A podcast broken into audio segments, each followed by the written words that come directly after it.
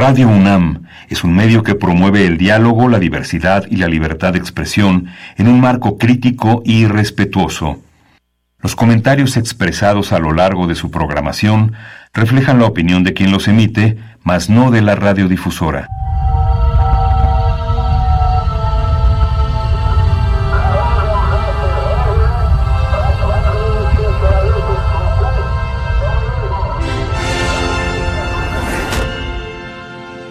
Llegado. Viajeros desconocidos, identifíquense. Somos las y los conductores, niños y niñas sedientos de aprendizaje y llenos de espíritu aventurero. Y hemos venido con un ejército de Joco Escuchas a conquistar las tierras literarias del Palacio de Minería. Bienvenidas y bienvenidos, Joco Conductores. Bienvenidas y bienvenidos, Joco Escuchas. Pueden pasar. La Feria Internacional del Libro les da la bienvenida al Palacio de Minería.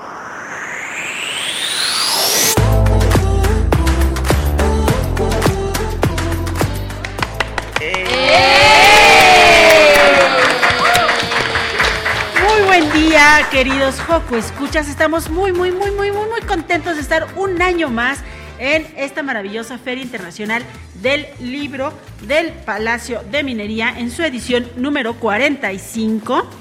Y bueno, yo soy Silvia, los saludo con un beso sonoro. Hola Joco Escuchas, yo soy Ricky y estoy muy feliz de estar aquí con ustedes en la Feria Internacional del Libro del Palacio de Minería. Hola Joco Escuchas, yo soy Demian y les doy un abrazo radiofónico. Hola Joco Escuchas, yo soy Ari y estoy muy feliz de estar aquí. Hola Joco Escuchas, yo soy Diego Emilio y estoy muy emocionado de estar otro año aquí.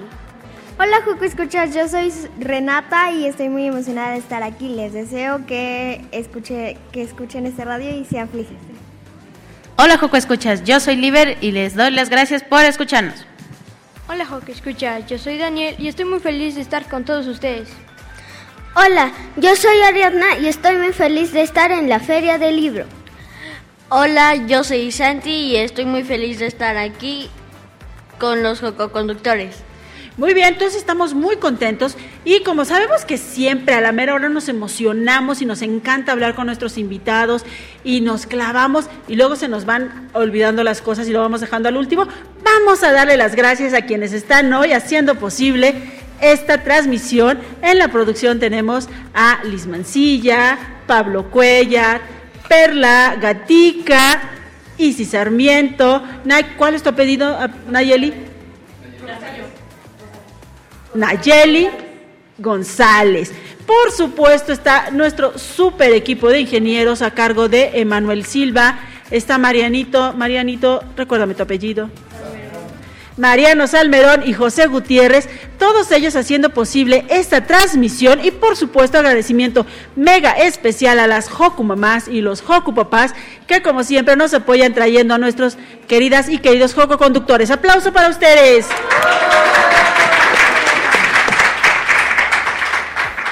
Y hemos llegado al momento que todos esperábamos.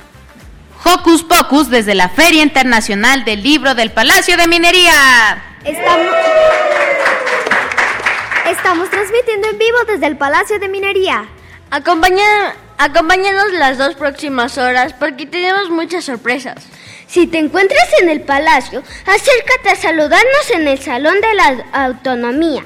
Estaremos muy contentos de verte. Y estaremos regalando libros y obsequios aquí de Radio UNAM a los que vengan y convivan aquí con nosotros. Y bueno, ahora sí, suban el volumen a sus altavoces y preparen sus maletas que ya inició. ¡Hocus Pocus!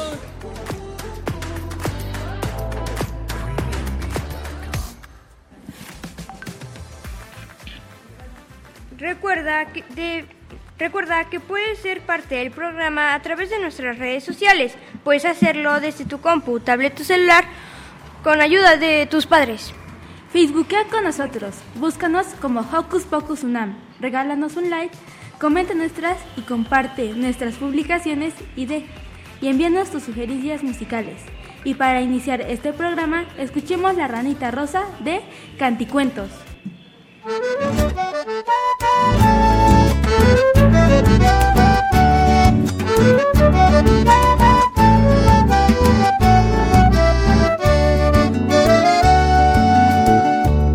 Rema que rema la rana rosita, rumbe el río canoa chiquita, rema que rema la rana rosita, va canturreando una chamarrita, cuando resuena un ruido muy raro y enredado en una red. Ya casi ronco pidiendo socorro, se retuerce un pejerrey. Rosita rápido arranca el rescate, arrima su remo, ya sabe qué hacer. El pejerrey rescatado sonríe, Rosita radiante sonríe también. Reman que reman Ramón pejerrey y la rana Rosita. Rumbea al río canoa chiquita. Reman que reman Ramón pejerrey y la rana Rosita. Van canturreando una chamarrita. Pero Rosita que nunca se aburre ya se escurre a socorrer a una mojarra que aterrorizada se amarrea un espinel. Rosita rápido arranca rescada, Renata sonríe, Rosita radiante sonríe también. Reman que reman, Renata mojarra, Ramón pejerrey y la rana Rosita. Ve el río, canoa chiquita. Mojarra, Ramón pejerrey y la rana Rosita. Van canturreando una chamarrita. Corriente arriba recorren el río, que tranquilo ni una red. Por la barranca los sauces derraman sus reflejos al revés. Susurra el agua, ralentan el ritmo, relucen los remos al rayo del sol. Hocus Pocus desde la Feria Internacional del Libro del Palacio de Minería.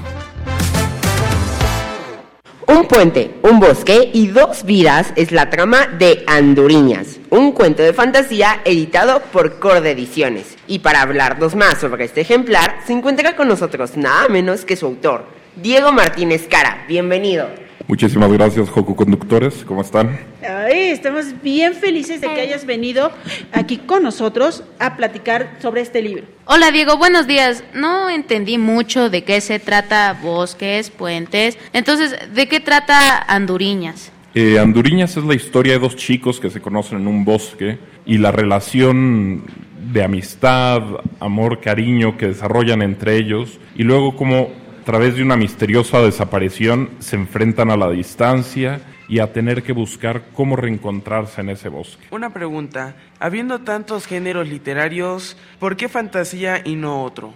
Eh, bueno, creo que la fantasía es el medio donde yo más cómodo me siento. Siempre me ha encantado toda esta parte de los cuentos de hadas, la magia, las criaturas fantásticas del bosque. Y creo que es el, para mi gusto, ¿no? Eh, es el género donde, donde uno puede explorar cosas más profundas y fuertes, ¿no? Creo que al final eh, esa magia y esas criaturas fantásticas nos hablan de las cosas más profundas de nosotros mismos.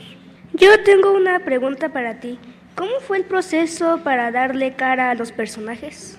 Eh, pues afortunadamente la ilustradora, que se llama Fera Vizcarra, que es una chica de Sonora, eh, es de mis mejores amigas, entonces fue un proceso muy divertido, porque pude platicarle a ella el cuento desde que lo había escrito, desde que lo estaba trabajando, y entonces ella empezó a imaginarlo y a hacer sus primeros bocetos y dibujos de los personajes y me los iba enseñando, platicábamos y así peloteábamos un poco ideas hasta que llegamos a estas versiones finales.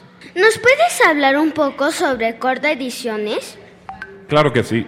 Corda Ediciones es una editorial mexicana que lleva ya, este año van a cumplir seis años en el, en, el, medio, en el mercado, aunque toda la gente que lo conforma llevan más de 20, 30 años trabajando en la industria editorial. Y bueno, está intentando crear libros eh, donde la, la, narrativa visual, la ilustración, los dibujos acompañan a la palabra para atrapar a nuestros lectores y generar libros que, que nos, nos, encanten a todos.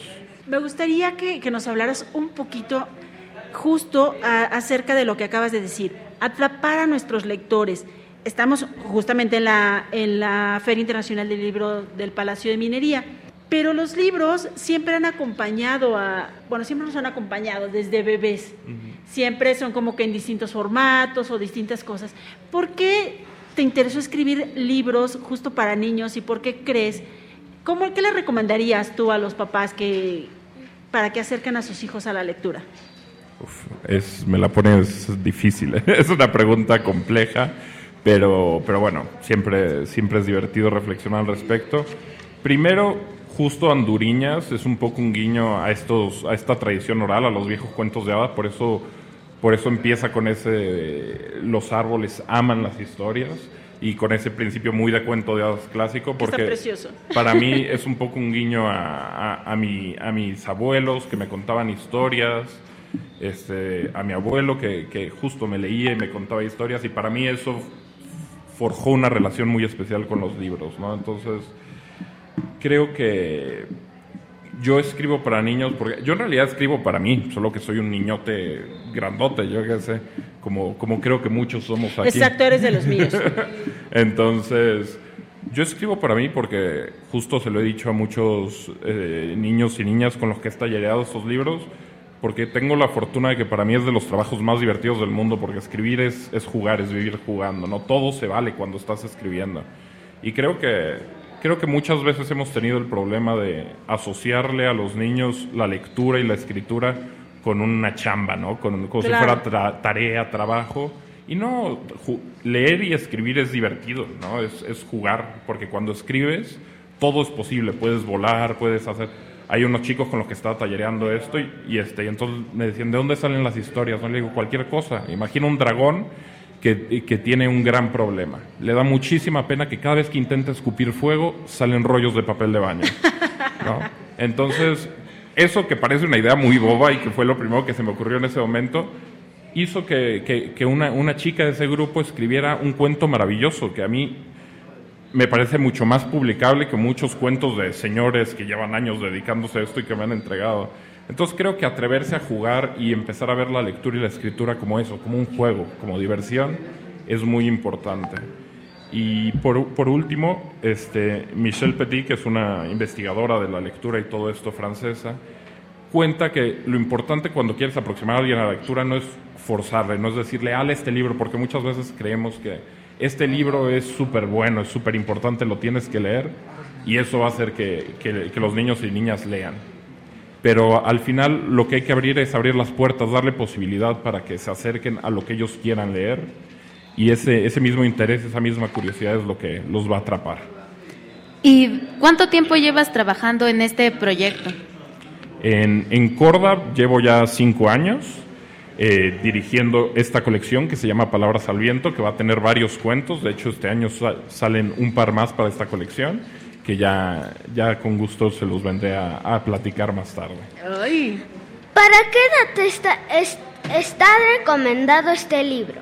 Eh, lo he tallereado con chicos y chicas desde cuarto de primaria, que es 8 9 que es 8 9 años en adelante, pero la verdad es que también conozco abuelas y abuelos que lo han leído con, con niños más pequeños y funciona perfecto. Creo que justo las ilustraciones que están inspiradas en, películas animadas, como este de los este el libro, el libro Los secretos de Kells o Wolf Walkers y todos estos del estudio de animación irlandés, como que entonces buscamos que la ilustración fuera muy de estilo película animada, ¿no? Y entonces creo que eso hace que, que sea un poco para todo público. ¿Cuál es tu libro favorito? Uf, esa pregunta es complicada, es muy, muy complicada. Eh, yo que sé, tendré que... las brujas de, de Roald Dahl. Me encantan las brujas de Roald Dahl. Eh, ¿Ese de qué se trataba? Era... Eh, bueno, a mí, yo es que yo estoy un poquito más grande que ustedes, pero a mí me marcó mucho la película de, ¿qué fue? ¿Los 90, 2000 de las brujas? Que era de la de el niño y las brujas que lo transforman ah, en ratón. Y entonces que tiene que escapar de ella. Uy, ese, ese libro me daba mucho miedo y mucha risa al mismo tiempo, me encantaba. Ay, a mí como que risa no, me da como cosita ese en particular. ¿Vas a presentar el libro en esta edición de la FIL? Eh, no, eh, justo ahorita no, no conseguimos los, los, tiempos para presentarlo aquí, pero pueden en las redes de la editorial, como arroba somos corda en Instagram, pueden ver las siguientes presentaciones que vamos a tener. Este, entre ellos vamos a estar presentando este y otros libros en, en el libro y la rosa de la UNAM en, Ay, ese nos un mes. Entonces, a ver si nos encontramos por ahí, poco amigos. Corda, Corda Ediciones está aquí en este momento en la feria. Sí, estamos en el stand 1417, 1417. En el stand 1417, ¿qué eso es? Entramos, a ver Diego, entramos de frente. Es que las direcciones como que no se me dan. Entramos de frente y luego vamos a la derecha, a la izquierda, arriba, abajo. ¿Cómo hacemos? Eh, aquí sí voy a fallar y me van a regañar después de, la editorial porque aún no he encontrado el puesto. Yo también estoy un poco perdido en este laberinto de minería. Joco Escuchas, pues vamos a invitar a los Joco Escuchas a que vengan, descubran dónde está el, el stand de Corda Ediciones, vengan y nos platiquen y si quieren pueden venir para acá por nuestro querido autor. No, no, el libro no se los vamos a dar, solamente...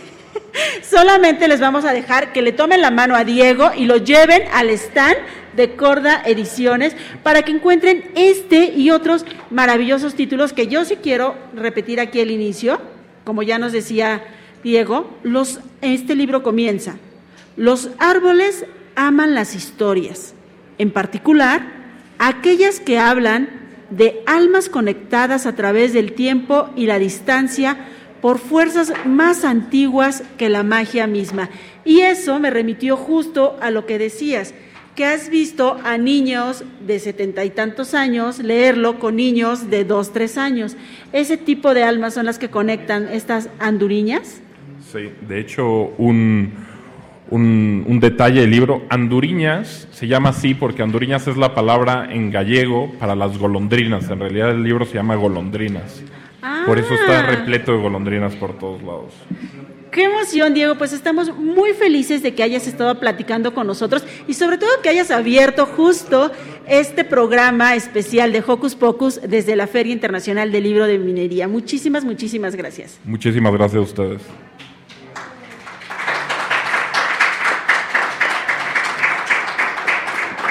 Muchísimas gracias por venir, Diego. Y para despedirnos de ti, escuchemos Usa tu imaginación de Yucatán a Gogo. Si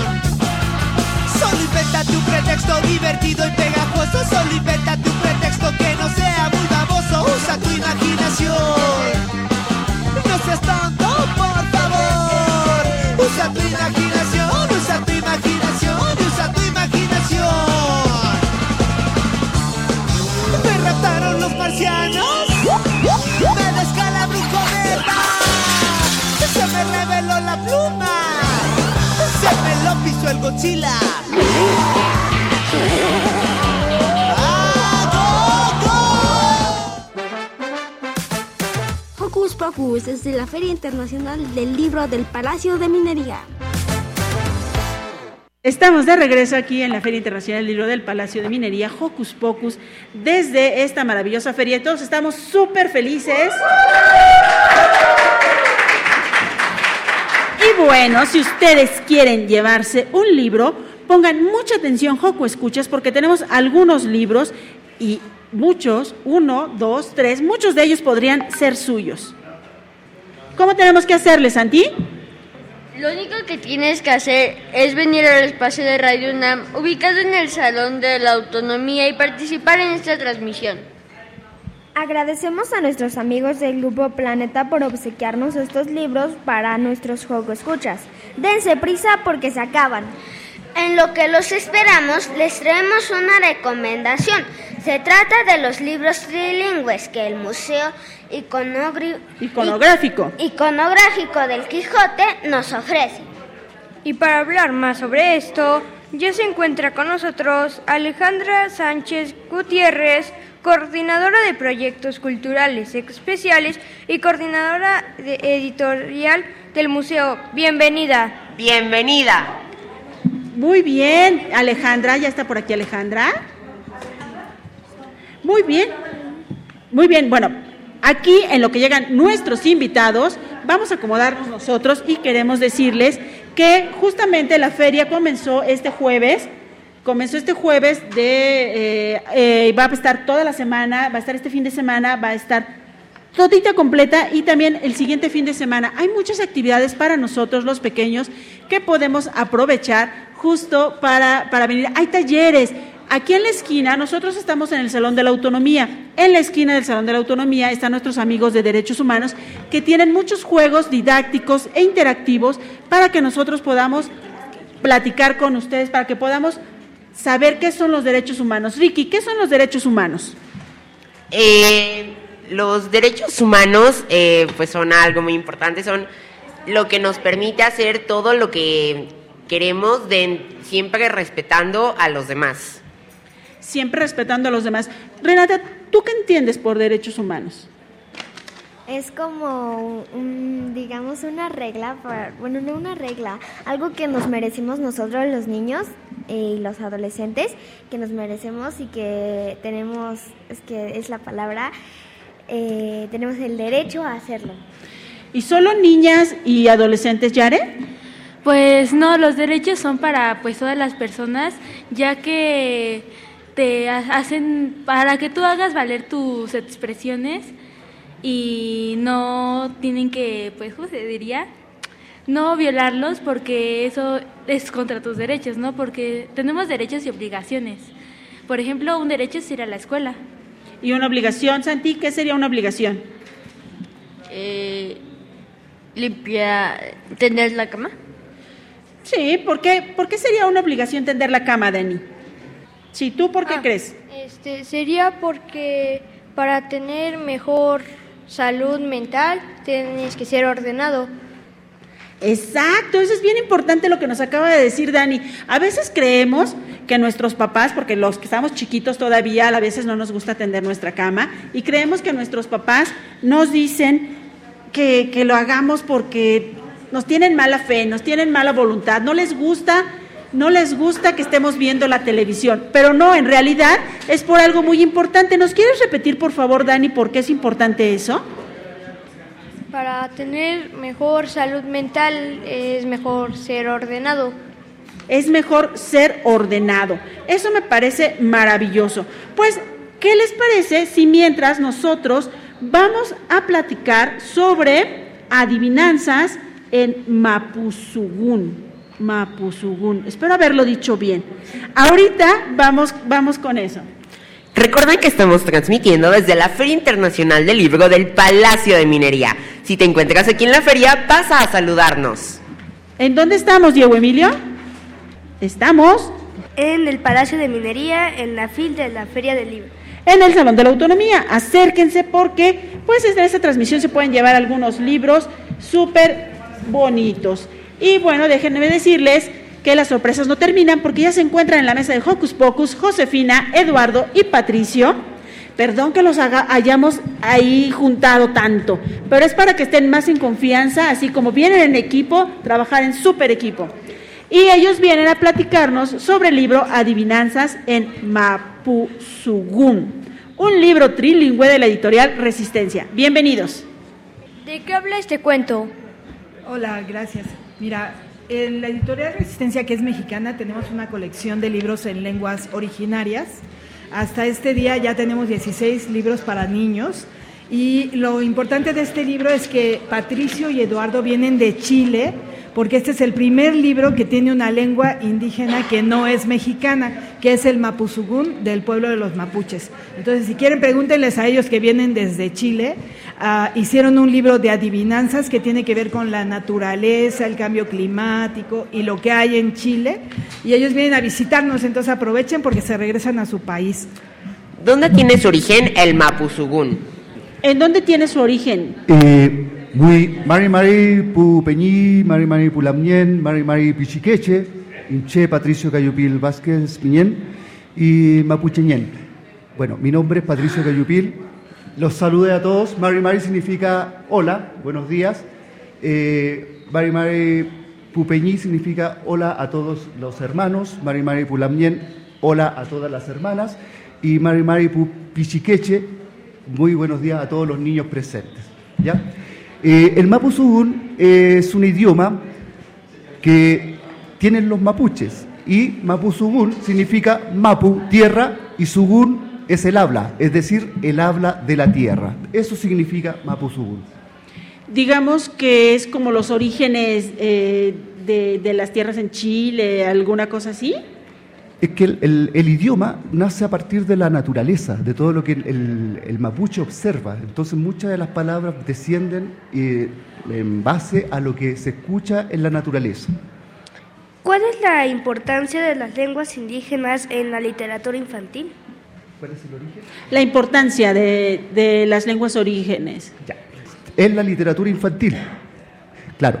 Eh, bueno, una de las cosas que nosotros hemos hecho... Eh, el mapuzungún, todas las lenguas originarias de Chile se han ido perdiendo, pero nosotros hemos hecho una revitalización lingüística de los idiomas y los niños son los que han perdido mayormente el idioma y a partir de lo que es eh, la estrategia de la enseñanza de la lectura a través del cómic y en este caso una estrategia que es bastante potente que es el CONEU, que es la adivinanza que utiliza el mapuche, nosotros logramos eh, encantar a los niños para que vuelvan a revitalizar la lengua mapuche, el mapuzungún.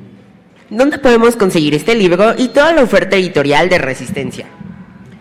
Bueno, estamos aquí en un stand de la feria, que es una de nuestras ferias más queridas. Y gracias porque nuestra estación también de las más queridas es TV UNAM, y, digo Radio UNAM y TV UNAM, que, son este, liga. Y este, en las librerías, en Gandhi, Sótano, Péndulo, en, en el Fondo de Cultura Económica y también en nuestra página eh, podrían comprarlos, que es www editorialresistencia.com.mx. Este Patricio les iba a cantar una canción, no sé si da tiempo. Claro que da eh, tiempo que para que la consideren que nos cante la canción y en lo que nos lo canta. Me gustaría que nos platicaran justo de, esta edición, una edición trilingüe. Está en Mapuzugún, creo que ya ya lo puedo decir. Está en español y está en inglés. ¿Por qué justamente conjuntar estos tres idiomas para esta edición?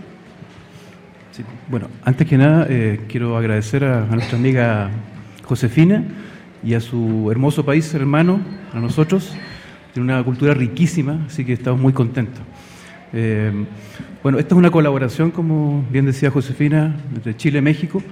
Eh, como decía Patricio, el idioma mapuche, nosotros estamos ya trabajando, este, este es un tema que llevamos más de ocho años haciendo literatura infantil y esto lo llevamos a talleres, a colegios en nuestra, en nuestra región, nuestro territorio, que es una, es una región que tiene una naturaleza exuberante, ¿cierto? Eh, hay volcanes, hay lagos, hay ríos, y eso es lo que nosotros estamos eh, difundiendo en, nuestro, en nuestros textos. Ahora, trilingüe, porque queremos que estas culturas, la mexicana, centroamericana, latinoamericana, que tiene estos hablantes de lenguas todavía que persisten, ¿no? a pesar de la marginación, ¿no? el desprecio muchas veces, lleguen a otras fronteras. Entonces, tenerlo en inglés ha sido muy importante porque, por ejemplo, las universidades extranjeras ya tienen los libros en sus bibliotecas y lo pueden este, ver los adultos, los investigadores de la lingüística y los niños, ¿sí? Y pues en lengua indígena, a la par, ustedes pueden ver las tres lenguas cada página. Exacto. No es que en una página está el inglés, en otra el, el mapuzugún o el español, sino que están al mismo nivel porque las lenguas indígenas merecen el respeto y tienen la misma importancia, todas tienen cultura en su misma lengua que, que puede pues valer lo mismo que cualquier otro idioma, ¿no? Entonces, podríamos hablar, nos enseñan en la escuela inglés o francés, pero también nos podrían enseñar náhuatl, ¿no? Otomí, zapoteco, y sería tan importante hablar esas lenguas y rescatar esas culturas como cualquier otra. ¿Quiénes son los marpuches? ¿Qué dijo? ¿Quiénes son los mapuches? Eh, hola, niñito. Hola, Los mapuches, como decía yo, son la gente de la tierra. Mapu es tierra o territorio y Che es persona o gente. Entonces somos la gente que habita la tierra. Y, en el fondo seríamos todos los que estamos en este planeta mapuche, porque habitamos la tierra. Esos son los mapuches y son del territorio austral del país de Chile y también de Argentina. me gustaría, si queremos, o por supuesto, oír la canción. Ven de este lado, Santi, por favor. Me gustaría que nos ayudaran, a, vamos a leer dos, tres paginitas. Vamos a pedirle a Patricio que nos lea, por supuesto, en esta lengua maravillosa. Le vamos a pedir a Renata que lea en español y le vamos a pedir a Santiago que lea en inglés. Entonces, ¿quieres empezar, por favor? La página 1. La página 1. Y nos estamos organizando, Joco, ¿escuchas? La página, esa. Eh, esta, sí, justo. Aquí pensa. Rumel Fushakeyin Karumel Miller Nyet Kechi Tukukuneri Laen Kupun Nyanku Nua Fin. Somos grandes y parecemos eternos. No nos echen basura porque podrían desaparecernos. We're huge and appear infinite, but don't throw trash at us or we'll disappear. Página 2. Página 2. Ayelen, Ayelen, Ka Ayelelan. Falin tuno alguien meu, nyanku nu leafun. Río y río y no me estoy riendo. Si me, desapa- si me desperdicie- si me, si me desperdicias, me estarás perdiendo. A river, I twist and quiver. If you waste me, you'll lose me forever. ¿Se dan cuenta, Joco, escuchas, de la riqueza de este texto, Josefina? Editorial Resistencia se dedica a hacer textos de esta calidad. ¿Todos los textos de Editorial Resistencia son trilingües o solamente hay como una colección? Es una colección trilingüe infantil y hasta el día de hoy tenemos 16 títulos ya. Empezamos hace 10 años, mucho antes de que la UNESCO declarara o decretara el diseño de las lenguas, que fue hace un año. O sea que vamos avanzados y los niños se emocionan mucho cuando oyen hablar las lenguas y sería muy interesante que se acerquen a otros libros. Y tenemos libros con realidad aumentada. Ya los niños pueden verlos animados y pueden escuchar las tres lenguas. Entonces es eh, un valor mucho más porque dicen, bueno, lo puedo leer, pero no sé cómo se pronuncia, pero ya lo pueden escuchar con aplicaciones gratuitas de realidad aumentada. Y si no, vénganse aquí, Patricio, Renata y Santiago les ayudan a leerlo. Pero mientras, vamos por favor a lo prometido. ¿Qué era lo prometido? La canción. Bueno, voy a explicar, voy a primero a tocar un instrumento eh, que no es mapuche mapuche, pero está adaptado. El instrumento se llamaba paupahuén y era con madera. Ahora nosotros adoptamos un instrumento que se llama trompe, que es de metal con una lengüeta, con una membrana que hace un sonido y se coloca en la boca y la boca hace la resonancia del instrumento. Espero que suene bien.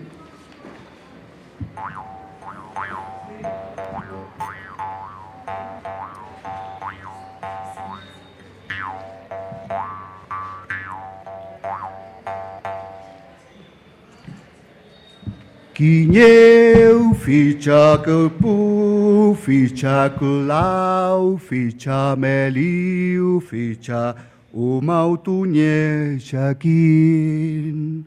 Caiu fi regleu, fi cea purau, fi maiau, mai iau, fi cea marifu, ufica, pe umanieni cea chakin.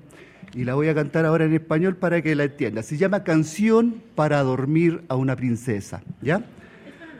Sí, justamente para ustedes. Es de un padre hacia su nieta. Una oveja, dos ovejas, tres ovejas, cuatro ovejas, duérmete mi princesa. Eso es más o menos la canción. Ahí se aprovecha de aprender los números en Mapudungun y además eh, los animalitos, que en este caso la oficia es la oveja. Claro que puedes anunciar la presentación, José. Cuéntanos cómo va a estar esto, porque ahorita estamos súper emocionados con todo lo que nos trajeron y queremos que todos los que nos están escuchando, si aún no llegan aquí al Palacio de Minería, pues corran para que alcancen esta presentación y disfruten de esto que estamos disfrutando ya nosotros. Sí, la vamos a presentar a las 12 del día en el salón, híjole, no me lo sé, pero a las 12. Pero ustedes la- pueden aquí- llegar. al Palacio de Minería y preguntar en dónde va a ser la presentación. En el Manuel Tolsa. Ah, perfecto. A las 12 del día y van a estar aquí, bueno, están los libros, ellos solo están este día, así que si vienen, les pueden firmar, cantar y todos los pueden conocer y platicar con ellos antes de que se vayan, ¿no? Perfecto, pues nosotros les agradecemos muchísimo, ha sido delicioso esta mini conversación con ustedes. Esta canción, Renata y yo ya nos queríamos dormir ahí también, Ari. Muchas gracias por esta mini serenata, muchas gracias por esta lectura trilingüe, gracias por hacer textos tan valiosos. ¿Y con qué nos vamos, Ricky? Nos vamos con la cumbia de los animales.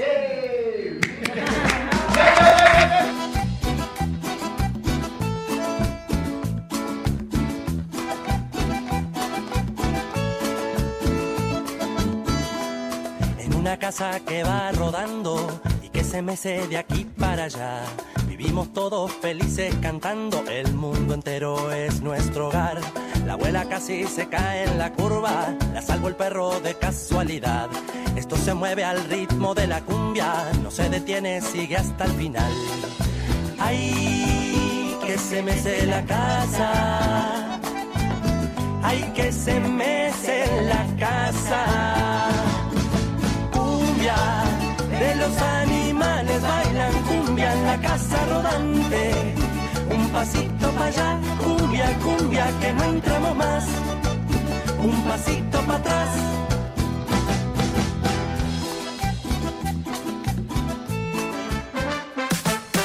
Hocus Pocus, desde la Feria Internacional del Libro del Palacio de Minería. Estamos aquí a Hocus Pocus desde la Feria Internacional del Libro del Palacio de Minería. Y bueno, ya estamos aquí con nuestra siguiente invitada, que es Alejandra Sánchez Gutiérrez, coordinadora de proyectos culturales y, y especiales y coordinadora editorial del el museo. ¿De qué museo estamos hablando, Ricky? Del Museo Iconográfico del Quijote, pues traen libros trilingües y ella nos va a hablar un poquito acerca de esto. Bienvenida. Bienvenida. Bienvenida. Muy bien. Muchas gracias. Hola, ¿qué tal? Muy buenas tardes. Buenos días. Quiero gracias por la invitación. Quiero hacerte la pregunta de ¿qué son los libros trilingües? Mira, en consonancia con lo que veníamos platicando hace ratito, nosotros también en el Museo Iconográfico del Quijote nos interesa mucho hablar sobre la literatura, sobre las lenguas, distintas lenguas y por supuesto pues dedicamos precisamente una colección para los niños, para los jóvenes, y estas colecciones, estos estas, eh, cuentos, narraciones, relatos, etcétera, justo los hacemos en tres lenguas, en español, en las lenguas también indígenas que se hablan en Guanajuato, que es otomí, chichimeca, algunas otras en náhuatl, otras lenguas indígenas y también en inglés o en francés. ¿Por qué eligieron las lenguas originarias como otomí, chichimeca y náhuatl? Bueno, porque estas lenguas, particularmente las dos primeras, USA, Chichimeca, Jonás, y también el otomí, se hablan en, Guanajuato, en distintas comunidades de Guanajuato, y para nosotros es muy importante precisamente que eh, las comunidades que lo hablan tengan justo estos, estos libros para que los puedan leer, para que muchos de ellos nos acompañan precisamente a la traducción de estos libros y muchas veces son las propias comunidades quienes también avalan estas traducciones. Entonces eso es algo muy, muy bonito, muy interesante y justo, pues nos parece muy, muy lindo, muy rico que eh, lean, puedan leer en español, pero sobre todo en sus lenguas indígenas, en, sus lenguas eh, que se hablan en sus comunidades y bueno, que también nosotros, quienes no hablamos estas lenguas, pues también podamos escuchar, porque vienen justo en, esta, en estos libros, también vienen audiolibros sobre estas, eh, en estas lenguas. Y bueno, pues eh, nos parece muy importante justo porque pues aprovechamos precisamente para fortalecer en algún punto estos procesos, en algunos casos educativos, porque muchos de estos libros están también en, los libros del rincón de la SEP. Justo eso te iba a preguntar, estos procesos educativos, porque, bueno, el hecho de que eh, se lean en las lenguas maternas de estas comunidades es un intercambio muy valioso, ¿no? Justo tú nos acabas de decir, no solamente ellos leen en español, sino nosotros también aprendemos eso. ¿Cómo ha sido la convivencia, cómo ha sido ese enriquecimiento en el proceso para realizar estos libros, Ale?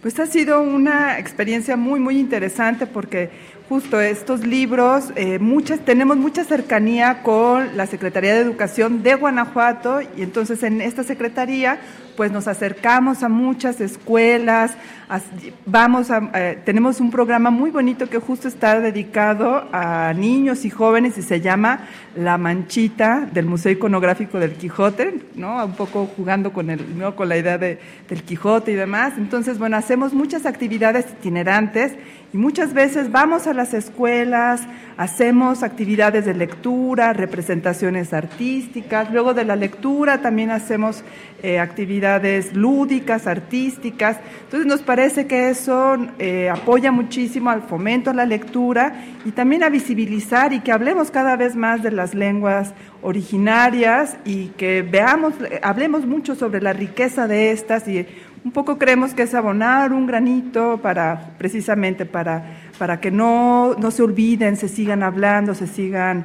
eh, eh, pues eso, ¿no? Este, hablando de ellas y, las comunidades tengan precisamente estos soportes también escritos, ¿no?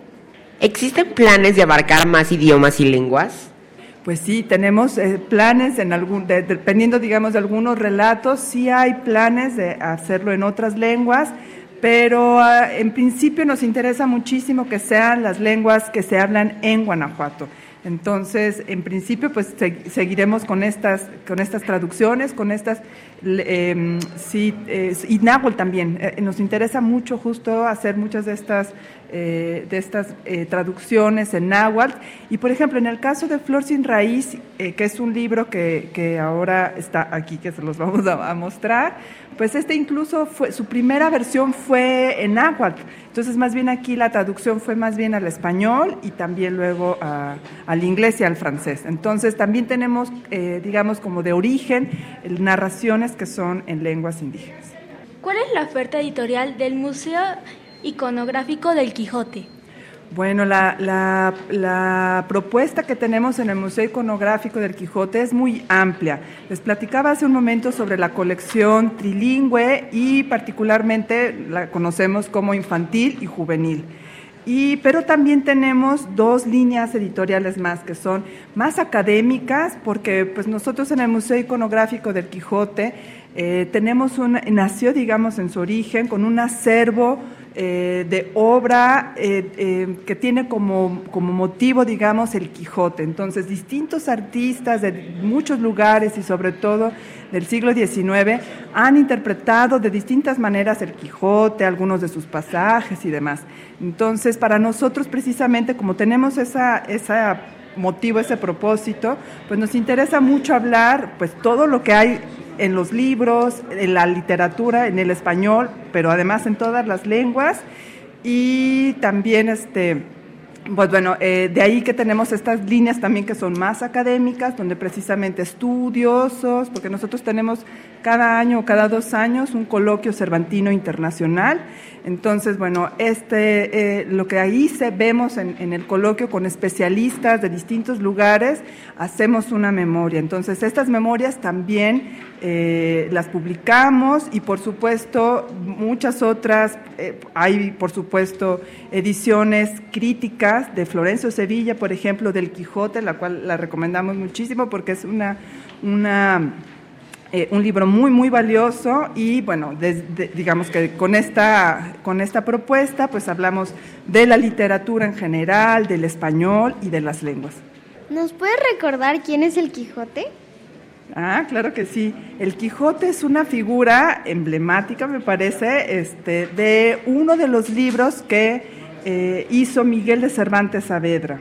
Entonces, seguramente ustedes conocerán a lo mejor eh, algunos de sus pasajes, por ejemplo, como con la lucha en los molinos. Y luego muchos, esta, precisamente estos referentes que tenemos del Quijote, que están muy arraigados, y particularmente en Guanajuato. Eh, entonces, desde ahí tomamos como motivo también para hablar de la libertad, también hablar de la justicia, hablar de la amistad. Entonces, estos temas que relacionamos con el Quijote y con esta obra, pues nos da pie para trabajar con los niños y los, jóvenes, y los jóvenes estos temas que están, digamos, alrededor de la figura del Quijote. ¿Y por qué escogieron el estado de Guanajuato? Mira, el estado de Guanajuato, eh, hace muchos años había eh, un teatro eh, del, popular, un teatro que hacían los propios habitantes de Guanajuato y precisamente representaban los entremeses cervantinos, que son una obra que escribió Miguel de Cervantes y que precisamente como el escenario de Guanajuato, el escenario natural, digamos, pues evoca mucho a esta época, pues ahí digamos que es muy, muy bonito esta tradición en Guanajuato porque la propia comunidad eh, se apropiaba precisamente de estos personajes, de esta, de esta obra y digamos que es tan, tan importante para Guanajuato que después de ahí surgió el Cervantino. Entonces, justo el Museo Iconográfico del Quijote, pues abona y encontró ahí el, el, espacio ideal precisamente para llevar esta obra, este acervo artístico, pero también bibliográfico, porque hay un, hay un centro de estudios cervantinos, una biblioteca cervantina, que precisamente tiene obra crítica, tiene todas las traducciones posibles del Quijote en distintos idiomas, ediciones muy bonitas, ilustradas.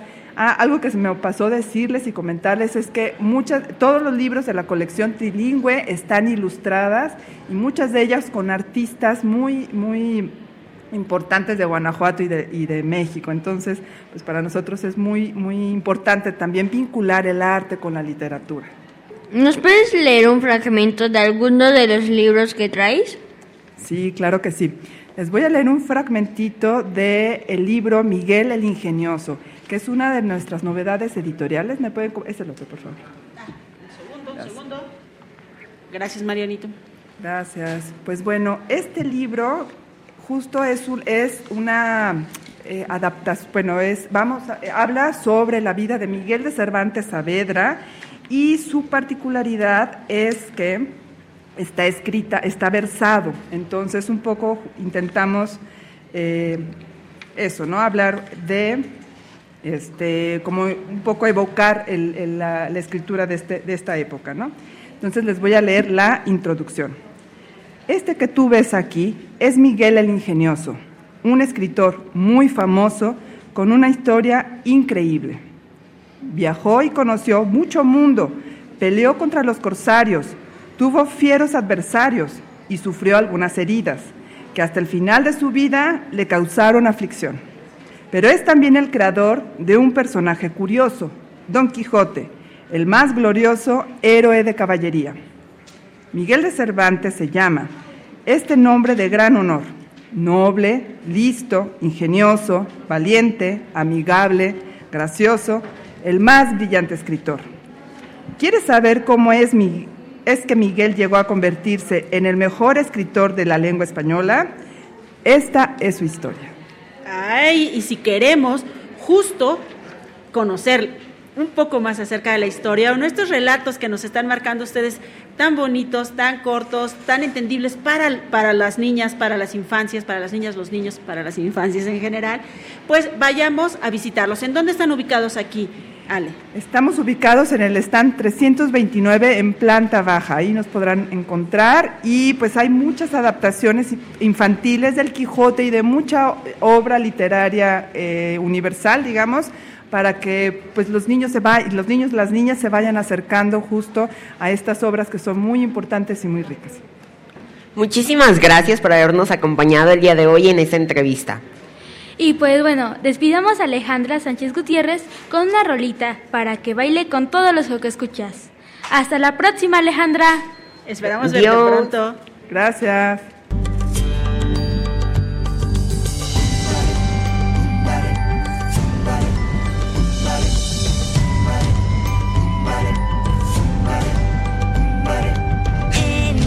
selva vive un ser especial.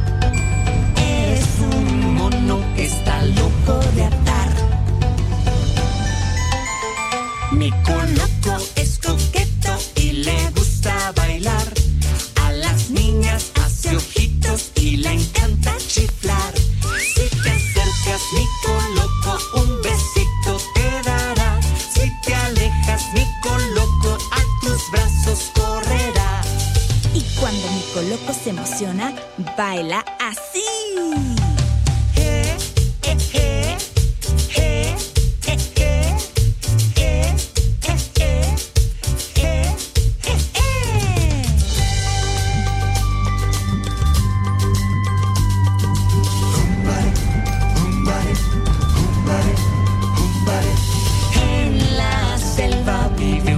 especial.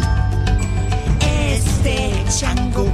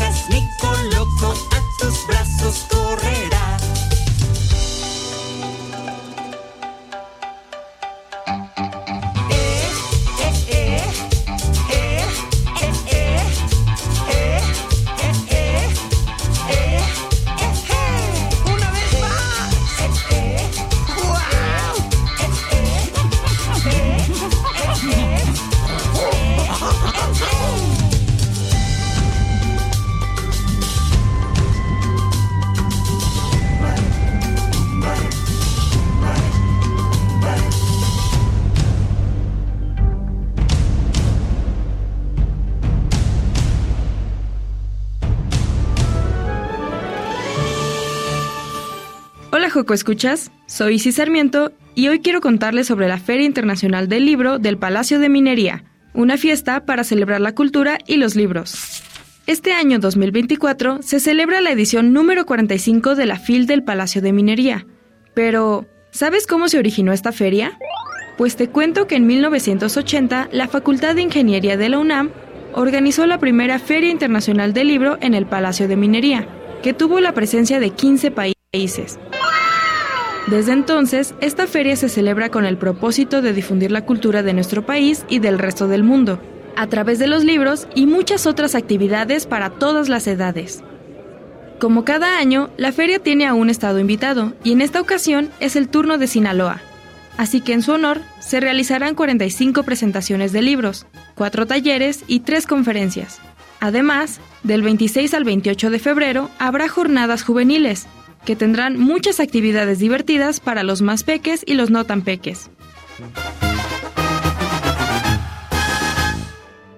Los invitamos a visitar la Feria Internacional del Libro en el Palacio de Minería. Está en la calle Tacuba número 5, en el centro histórico de la Ciudad de México.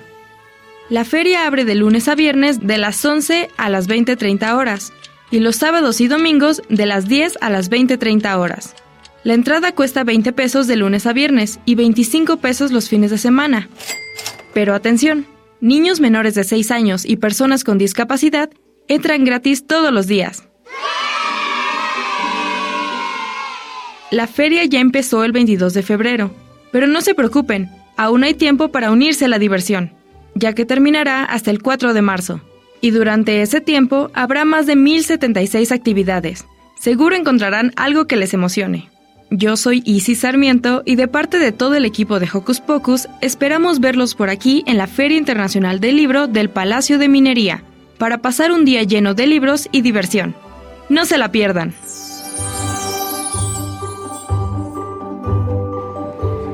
¿Qué les parece toda esta información que nos acaba de dar Isis? Vengan, vengan por favor, porque tenemos libros para ustedes, porque tenemos regalos que nos están dejando nuestros invitados, estos libros maravillosos de los que les hemos estado platicando. ¿Cuál ha sido el que más te ha gustado, Demian, de nuestras primeras entrevistas? Mm, yo creo que el Musu, Musugun. El de Chile. el, de, el libro de Musugun. El de esta, esta lengua chilena. Sí, exacto, ese. ¿Por qué? Cuéntanos. Pues la verdad es que me parece muy interesante porque no es una lengua que se encuentre muy a diario en la vida. Bueno, es que justo tenemos muchos, eh, afortunadamente están rescatando estas, estas lenguas maternas y afortunadamente en esta feria, en esta edición 45 de la Feria Internacional del Libro del Palacio de Minería, lo están haciendo. Pero, ¿qué les parece si nosotros vamos a un corte y regresamos porque tenemos mucho más en Hocus Pocus? Libros, conferencias, música, talleres y más sorpresas esperan por ti en la edición 45 de la Feria Internacional del Libro del Palacio de Minería. Sintoniza Escaparate 961 el viernes primero de marzo a las 3:15 pm. Por el 96.1 de FM. Si te encuentras en la feria, visita nuestro stand. Estaremos ubicados en el Salón de la Autonomía. No te lo pierdas. Radio UNAM y Escaparate 961 te invitan. Hocus Pocus, desde la Feria Internacional del Libro del Palacio de Minería. Y nosotros estamos muy contentos de recibir a Víctor Palacios, alias Bigman, quien nos hablará de su libro El último ajolote. ¡Bienvenido! ¡Eh! Tlazocamati, eh, Tlazocamati Ken eh, Otomopanolti, muchas gracias y, y cómo están todos ustedes. Estamos bien y de verdad estamos bien contentos y bien sorprendidos de que estemos como conociendo un poquitito, así sabemos que es muy poquito de todas estas lenguas maravillosas. ¿Quién empieza, chicos? Yo, eh, ¿de qué trata el libro El último ajolote? Eh, el último ajolote es la historia de Xolotl, que es un pequeño ajolote que vive en el lago de Xochimilco y se ha dado cuenta de que ya no quedan más como él. Y pues él eh, emprende la búsqueda a ver si existen más ajolotes. Esta historia la empecé a escribir porque a mí me llamaba mucho la atención que decían que el ajolote está en peligro de extinción, pero yo veía que hay muchos ajolotes, hasta los venden y hay gente que los tiene, entonces yo decía, ¿cómo puede estar en peligro de extinción si lo veo en todos lados? Y ya luego me explicaron, está en peligro de extinción en su hábitat natural, y entonces yo me pregunté, ¿todavía existirán humanos que vivan en su hábitat natural? Porque no sé si ustedes saben, la ciudad no es el hábitat natural del humano. El hábitat natural del humano es el lago, igual que el del ajolote, las montañas, los bosques, todo lo que nosotros pensamos que le hemos arrebatado a la naturaleza, nos la hemos arrebatado a nosotros mismos, porque realmente nosotros estamos diseñados para vivir en convivencia con el mundo. Nos has dejado anonadados. Explícanos otra vez, cuéntanos otra vez esto de que no pertenecemos a las ciudades. Entonces, ¿de dónde salen las ciudades y por qué habitamos las ciudades? Sí, pues eh, a mí me surgió esta reflexión cuando justamente pensé, eh, me explicaron, es que el ajolote le, le, destruyeron el lago, que era su hábitat natural. Y a mí siempre me ha eh, volado la cabeza imaginarme cómo era esta Ciudad de México hace muchos años antes de que secaran el lago, y es que nosotros vivíamos como ajolotes flotando sobre el lago, ¿no? Eh, las ciudades se construyen principalmente eh, las ciudades modernas que conocemos, no sé si ustedes estén de acuerdo, quiero ver qué piensan. Yo creo que es un ecosistema diseñado para el automóvil. Toda la ciudad está diseñada para que ese ente pueda atravesar sin que nada le estorbe, ¿no? Tenemos luego ahí para que coma sus gasolinerías en todos lados, pero hay lugares en los que ni siquiera yo humano con dos piernas puedo pasar, tengo que caminar muchísimo porque ya todo se lo hemos regalado a los automóviles. Y en este cuento también Charlotte se da cuenta de eso, de que los árboles y los montes fueron sustituidos por carreteras y por pavimento y los animales y los coyotes y los venados ya no corren por ahí sino los automóviles. Y explícanos por qué, que, bueno, ¿qué pensaste al escribir eso? ¿Pensaste que algo cambiaría en las personas que los venden? Sí, pues eh, más que en las personas que los venden, pensé más bien en todos nosotros, las personas que pues hemos crecido de alguna manera eh, alejados de, la, de, nuestro ambiente natural, que como les explicaba, pues son las montañas, son los lagos, son las playas. ¿A poco no se, se siente bien padre cuando van y ven así un lugar lleno de árboles y a lo lejos se ve en el horizonte el monte? ¿A poco no se siente como que, como que nosotros pertenecemos a ese lugar? Entonces en esta historia, pues yo trato de transmitirle a los lectores pues que, que, nos demos cuenta que nos estamos arrebatando al mundo, a nosotros mismos, porque nosotros no somos otra cosa sino un animal más del mundo. ¿Qué es lo más difícil de hacer un libro como este? Que por cierto, aquí queremos aprovechar para decirles que es un libro, además de trilingüe, de realidad aumentada. Bigman, cuéntanos. Sí, así es. Eh, pues lo más difícil para mí eh, a la hora de escribir un libro siempre es como tener muy clara la idea principal que quiero expresar con, con, la historia, ¿no? En este caso del ajolote, eh, pues a mí me costó trabajo entender. Yo sabía que quería contar la historia de un ajolote que buscaba más como él, pero no fue sino hasta viviendo en, mi, en San Simón Tlatlauquitepec, una comunidad originaria en Tlaxcala, que es donde yo vivo ahora, donde pude darme cuenta que, ¿qué creen? Sí, existe, sí existen también humanos que siguen viviendo y defendiendo eh, modos de vida tradicionales. Entonces, pues sin querer, el, ajolote en peligro de extinción se vuelve metáfora también, pues del pensamiento de las culturas originarias que está en peligro de extinción, porque pues estamos eh, aniquilando el ambiente natural de este pensamiento, ¿no? Entonces, pues así fue como yo, llegué yo a la parte más difícil de un libro, que es encontrar el mensaje profundo que quiero transmitir en la historia. Vimos que es un libro trilingüe. Platícanos sobre eso. Pues sí, estos libros se hacen trilingües porque tienen la intención, pues, número uno, de contar una historia a la, mayoría de los niños en Latinoamérica que hablamos el idioma español. Pero pues como estamos hablando de temas de rescate de las culturas originarias y Xolotl, además, también vienen los ajolotes, de, tienen un trasfondo de mitología náhuatl, pues tendría que estar en esta lengua náhuatl. De hecho, ajolote no sé si ustedes sabían, viene del náhuatl, Axolotl, que significa el monstruito de agua. Y en inglés porque ¿qué creen estas historias que nosotros sentimos que son nuestras? Son de todo el mundo y a donde van y en donde escuchan la historia de Xolotl se, maravillan, así como cuando nosotros escuchamos algún mito griego, lo sentimos como nuestro, entonces se hace en inglés para que también gente de otra parte del mundo pues puedan apropiarse de estas historias.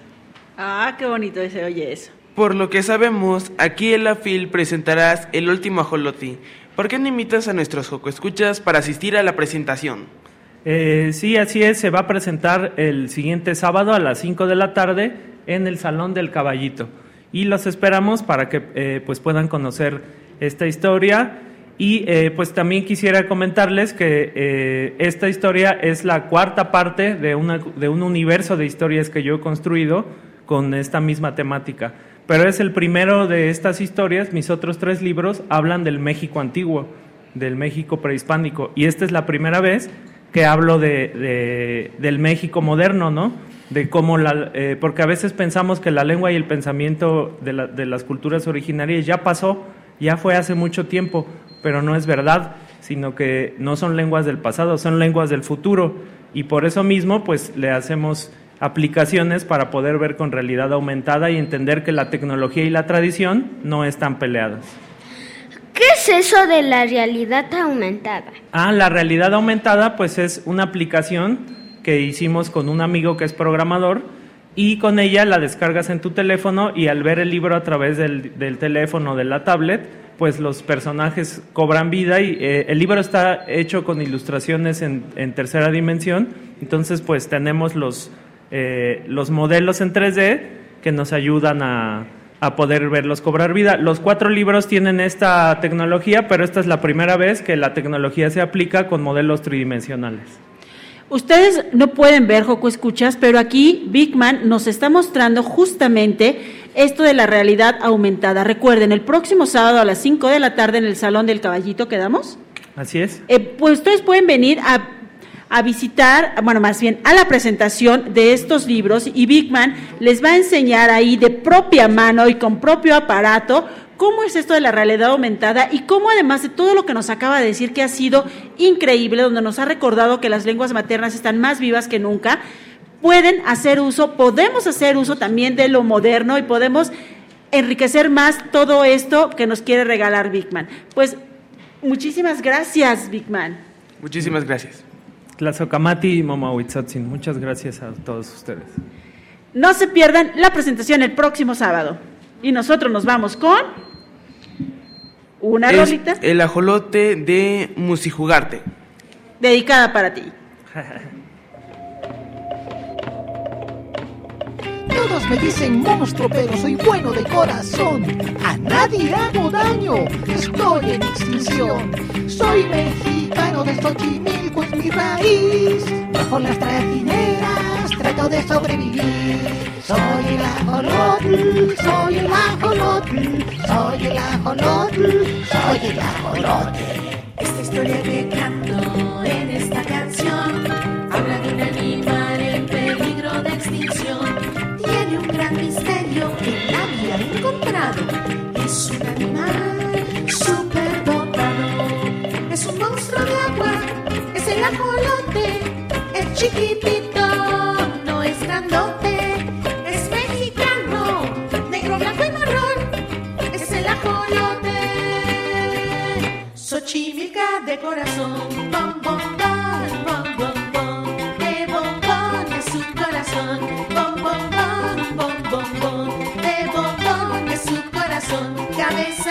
forma de plumas, parece penacho de Moctezuma, gusanos, larvas y que otro pez, se comen un taco como la ves, algunos se quedan tal como nacieron, en salamandra otros se convirtieron, si pierde un ojo, me vuelve a aparecer la médula espinal, me vuelve a aparecer el pulmón, me vuelve a aparecer cerebro y me voy a aparecer. Todos, todos lo tenemos que cuidar porque hay gente mala que lo quiere aniquilar. Y ahora todos juntos vamos a jugar. En ajolote te convertirás moviendo la cabeza. Soy el ajolote moviendo las manitas. Soy el ajolote moviendo la colita. Soy el ajolote moviendo todo el cuerpo. Soy el ajolote. Mi hermoso. Pocus desde la Feria Internacional del Libro del Palacio de Minería. El Fondo Editorial Mexiquense nos ofrece un amplio catálogo de títulos para peques y no tan peques. Es por eso que Florencia Castilla, coordinadora del área de redes sociales y difusión del FOM, nos hablará sobre toda la oferta que traen en esta feria. Bienvenida. Muchas gracias, estoy muy contenta de estar aquí con ustedes y enseñarles todos nuestros libros infantiles que tenemos bastantes. ¿Qué es eso de FOM? El Fondo Editorial Estado de México que tiene su stand aquí en la feria, estamos en la planta alta en el stand 1411. Eh, tengo una pregunta.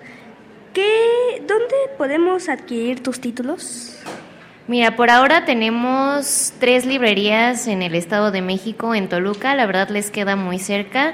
Estamos en el centro, tenemos una en el Parque de la Ciencia Fundadores, otra en las librerías Castálida Torres Bicentenario y otra más en nuestras oficinas que están en Pedro Asensio 103. ¿Cuáles son los autores que integran este catálogo editorial? Tenemos muchos autores mexiquenses, sobre todo queremos destacar a, el arte que nos ofrecen los mexiquenses, pero también tenemos autores de, de todo México, incluso de, otros países. En el, en el caso de nuestra colección infantil, nuestros autores son mexicanos, pero empezamos una nueva colección en donde tenemos autores de Francia que nos regalan novelas gráficas, como No me olvides que la tienen por aquí. ¿Qué títulos tienen la, en, la en la colección infantil? Pues los que les quiero mostrar hoy y que son de mis favoritos de esta colección está Chancletas y Chanclitas de Becky Rubinstein. ¿Qué es el favorito de Silvia? Exacto, pues, y yo creo que va a ser el favorito de muchas personas y sobre todo de los que amamos los zapatos, porque justamente como lo dice el título del libro, eh, este es un libro de, de poemas en donde la gente va a poder encontrar poemas para los tenis, poemas para los zapatos de bailarina, poemas para los pies descalzo. También tenemos un libro que vamos a presentar justamente el día de hoy que se llama Travesía. Es una novela gráfica y el protagonista de esta historia es un perrito. El perrito se llama Odi y Odi tiene una dueña que en un momento se descuida y Odi se, se pierde y él va a vivir varias aventuras en esta grande ciudad para poder regresar con ella. ¿Qué es el FOM o Fondo Editorial Mexiquense? Es el Fondo Editorial Estado de México y tenemos varias colecciones en el Fondo Editorial. Una de ellas es esta colección que, que tienen ustedes, la colección Lectores Niños y Jóvenes, esta que es de las, noveda- de las novedades y las novelas gráficas es la colección de Venir. Eh, la de Travesía es de la colección Letras. Tenemos varias colecciones. ¿Cuál es tu libro favorito del FOEM? Yo siempre recomiendo y digo que mi libro favorito es No me olvides, que es una novela gráfica que estrenamos el año pasado. Trata sobre una abuelita que tiene Alzheimer. Si no saben de qué va esta enfermedad, es que las personas pierden algunos recuerdos. Afortunadamente tienen recuerdos muy antiguos, pero los recuerdos más inmediatos son los que olvidan. Entonces esta abuelita tiene una nieta que se la lleva, la secuestra a la abuelita y se la lleva en un viaje de aventuras para que la abuelita recuerde ciertas cosas de, su infancia y sobre todo que no la olvide a ella, porque hay momentos en los que no recuerda ni siquiera el nombre de su nieta. Entonces me parece que es una novela gráfica muy emotiva y que a todos nos va a hacer valorar a nuestros abuelitos.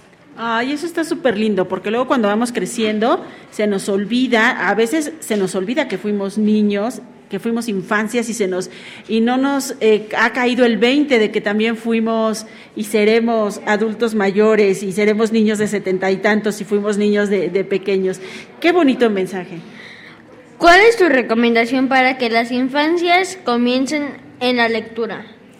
Aquí traigo un libro que se llama Colección de Cuentos para leer en voz alta y yo creo que ese es un libro muy interesante para los niños y sobre todo para la lectura en familia porque una particularidad de este libro es que cada cuento tiene a los personajes resaltados en diferentes colores.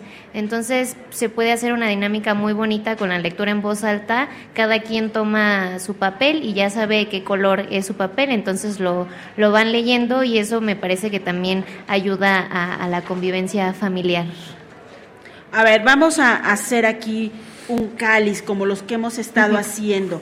Vamos a pedirle a nuestra invitada que nos lea un parrafito y aquí Dani le va a ayudar. Aquí yo voy a hacer la introducción de este cuento que se llama Colección de cuentos para leerse en voz alta y dice así, advertencia. Los cuentos se disfrutan más cuando se comparten. Por eso, lo mejor es leerlos en voz alta.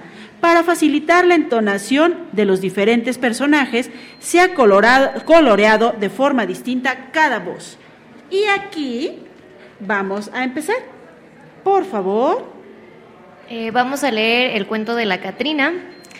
Hace algún tiempo la muerte desapareció de sorpresa con la intención de llevarse a una preciosa princesa. Te vengo a llevar conmigo porque terminó tu vida. Le dijo en tono solemne. Ah, ¿y por qué estoy aburrida? La doncella no conforme le dijo entonces llorando. Pero si aún estoy muy joven, no sé de qué estás hablando. ¿Hablo? Dijo la huesuda. De que tu tiempo se agota. Debo llevarte conmigo para cumplir con mi cuota. Aunque no parecía justa la terrible decisión, la pelona estaba lista para llevarla al panteón. La doncella, confundida ante aquel predicamento, después de mucho pensarlo, exclamó. Espera un momento. Después de mucho pensarlo, exclamó. Espera un momento. Sacó de un cajón pequeño su tela de cuadrillé y le dijo emocionada. Ya casi lo terminé. Era un bordado perfecto, detallado y minucioso. La muerte al verlo exclamó. ¿Qué, tra- qué trabajo tan hermoso. Pero aún no está terminado. Dijo entonces la princesa. Qué pena, era tu regalo. Y es bellísima la pieza. Pero un presente incompleto sería un insulto. Lo sé. ¿Regalo? Dijo la muerte. Espera, lo pensaré. ¿Cuánto tiempo necesitas? Le preguntó la Catrina. No mucho. Dijo la niña. Entonces anda, termina. Y si ustedes quieren saber el final de esta historia, vayan por favor a la colección del Fondo Editorial Mexiquense, ¿lo dije bien? Busquen la colección de cuentos para leerse en voz alta y busquen todos los otros que de verdad están maravillosos, este de chancletas y chanclitas, que está precioso y sobre todo para nuestras infancias un poquito más grandes, para nuestros adolescentes, como ya nos dijo Florencia, está la novela gráfica, en este caso nos vino a mostrar aquí Florencia, no me olvides, y por acá, ¿qué tenemos? ¿Qué teníamos más por acá? Travesía. Y Travesía, que es el que se presenta hoy, ¿verdad? Recuérdanos esta presentación, Florencia, por favor. Hoy tenemos la presentación de Travesía a las 12 del día en el stand 1411. No se lo pierdan, vayan a esta maravillosa presentación porque están preciosos los libros. Florencia, muchísimas gracias por venir a compartir con el público de Hocus Pocus, con los Joco Escuchas y todos los que están del otro lado de la radio. Vénganse corriendo para que alcancen esta presentación y todos los eventos interesantes que tiene la Feria Internacional del Libro del Palacio de Minería para nosotros. Gracias. Gracias. Y nosotros nos vamos con música. ¿Qué les parece? Muy bien, Liz, vámonos con música.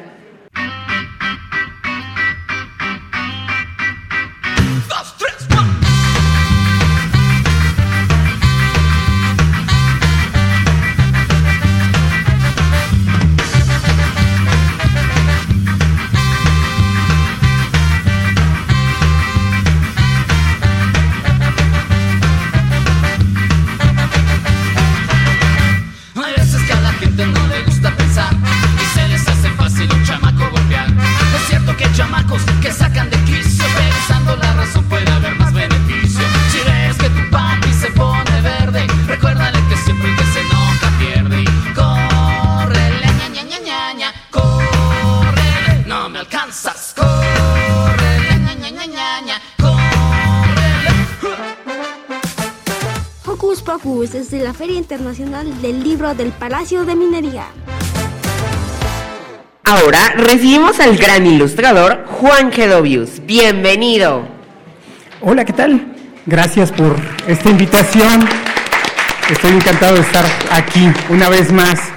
Muchas gracias por la invitación. Exacto, una vez más, y eso nos complace muchísimo porque nos gusta mucho que vengas a platicar justo con los niños, justo con los que te leen, justo con los que observan el trabajo que haces y de verdad nos sentimos muy agradecidos que estés aquí con nosotros. Pero si hay alguien acaso que todavía no te conoce, queremos que le cuentes quién es Juan Gedovius.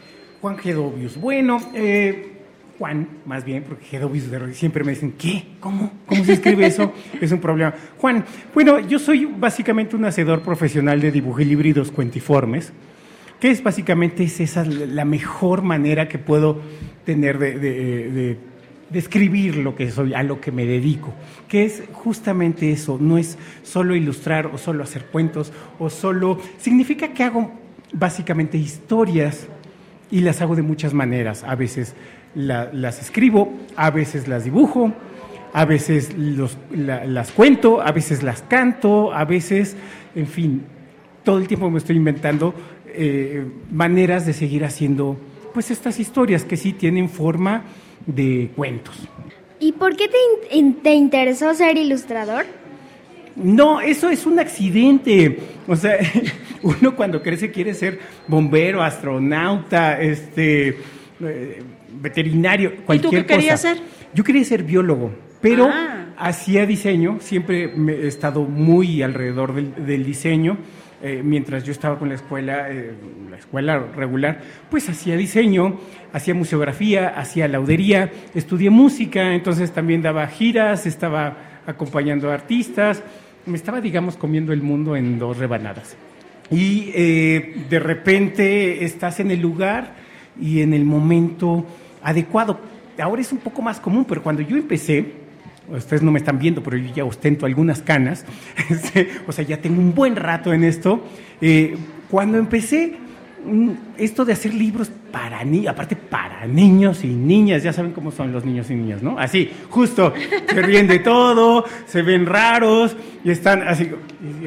Yo era como, yo era un niño también, entonces era así como, ¿y para qué? ¿No? Entonces dije, ay, bueno, ya, qué bajo caí. Voy, a hacer un, un libro para niños porque estaban solicitando ilustradores. Yo no sabía ni con qué se comía eso.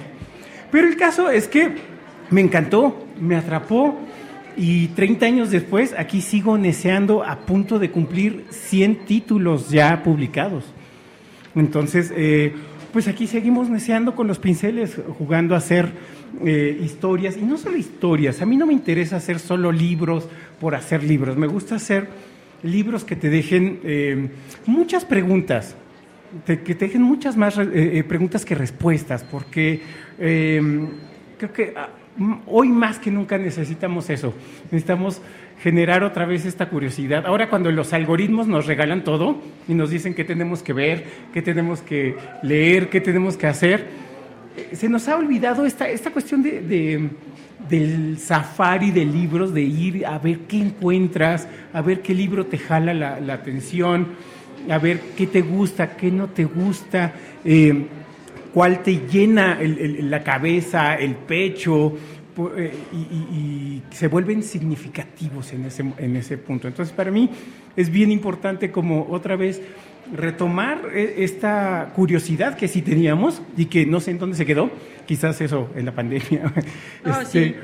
se nos, se nos quitaron las ganas de estar curioseando y pues yo lo que pretendo es justamente esto, a través de mis historias, a través de mis dibujos, eh, tratar de, de- de- de eso, de generar esa, esa, e- e- esa curiosidad, esa gana, ese que, que no termine en el libro, sino que ese libro te lleve a otro libro y a otro libro y que tenga palabras nuevas que no conozcan, porque también en este azar de, ay, vamos a hacer puras palabras que, que conozcan, porque qué miedo. Pues si no les conocen, qué bueno, porque así vamos a investigar y vamos a hacernos más eh, eh, de un acervo mucho más grande, sobre todo en el lenguaje, y eh, bueno, y sobre todo que se disfrute, ¿no? Eh, yo vengo aquí a generar sonrisas, a generar este, cosquillas en la cabeza y bueno, siempre está todos y cada uno de mis libros dedicado a todas aquellas este, sabandijas este, latosas que tienen siempre ganas de, de- de echar un, un- un clavado en- en- con sus ojos en todas estas eh, páginas. O sea, nosotros. Exacto. Eh, Juan, ¿cuál es tu libro favorito? Ay, eso no se dice, porque aparte es como, mira, yo soy súper goloso, entonces cuando me dicen, ¿cuál es tu favor favorito? Es así, tu sabor favorito es así como, ay, este, eh, es este y este y este. No, hay, hay, creo que hay libros que te acompañan un rato, hay otros que son significativos, hay unos que significaron mucho y de repente ya no significan nada para ti, y al revés. Entonces, eh, pues hay libros que sí me han acompañado, que han sido, eh, em, pues definitivamente luz en el camino, han sido justamente estos ganchos, que es lo que nos hacen a los que nos gustan los libros, que nos gusten los libros. Y entre ellos, bueno, te puedo decir todo lo que es Verne, por ejemplo, Julio Verne, me encanta todo lo que es Isaac Asimov, a mí la ciencia ficción me fascina, pero leo también muchísima ciencia, soy un ñoño de la ciencia. Entonces, que luego pareciera que no está dentro de los horizontes de las cosas que hay que leer, ¿no? Como que no, hay que leer puras cosas, este, literatura y eso. Yo leo un montón de ciencia, me encanta.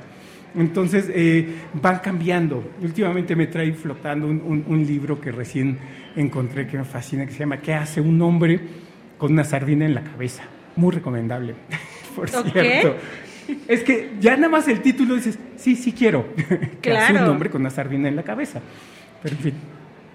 Eh, ¿Qué es lo que más te gusta de ser ilustrador?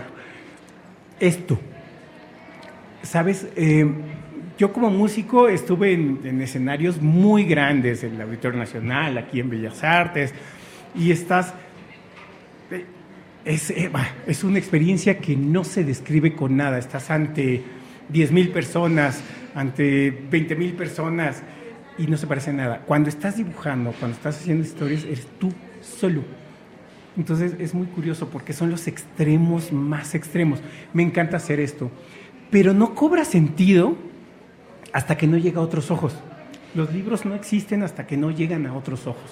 De nada sirve hacer libros lindos si no van a tener como esa, em, pues ese seguimiento, si no llegan a otros ojos, si no llegan a otras cabezas, si no llegan a otras eh, eh, maneras de, de- disfrutar la vida. Entonces, esto justamente es cuando te das cuenta si, si sirve de algo lo que estás haciendo, si tiene sentido hacerlo. Muchas veces estás, digo, hacer un libro son horas y horas y horas y días y demás, eh, eh, pues tirando líneas, tirando este, palabras.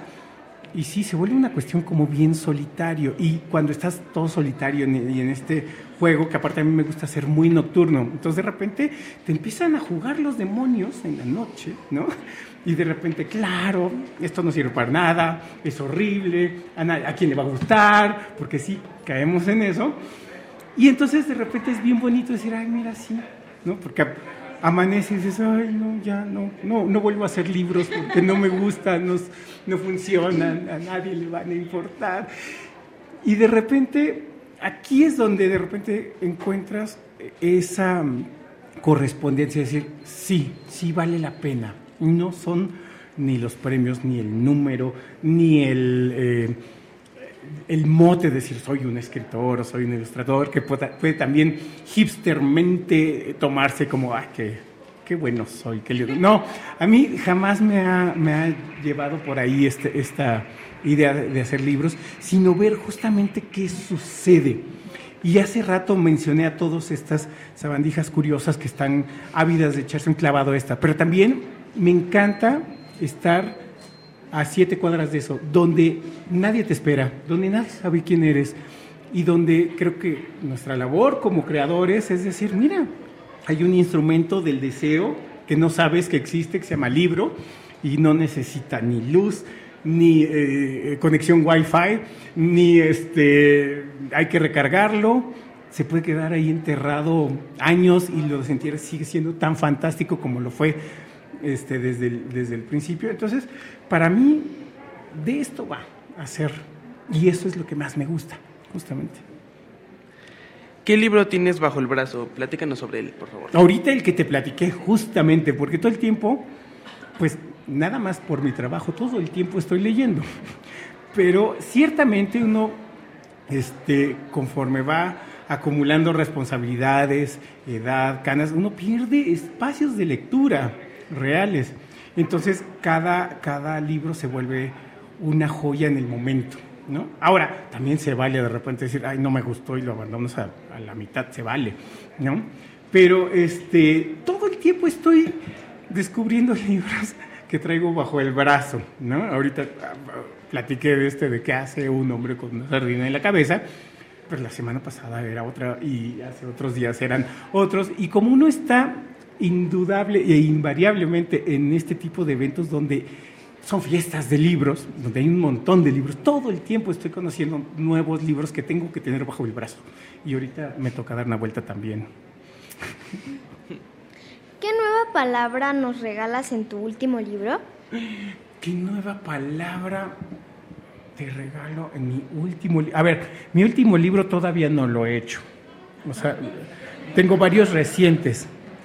O sea, que terminé y están saliendo ahorita.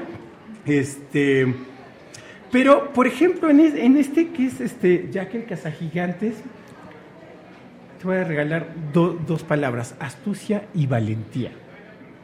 Porque de eso va este, este, este clásico que muy posiblemente haya tenido sus orígenes en, en el medioevo inglés, que es este, bueno, ya en, esta colección de Penguin Random House hemos hecho varios eh, adaptaciones de, clásicos, y este es el enturno, ¿no? Ya pasamos por Alicia en el País de las Maravillas, por El Principito, por Peter Pan. Ahora nos tocó este que es este Jack el Cazagigantes, eh, que vale la pena echarse un clavado.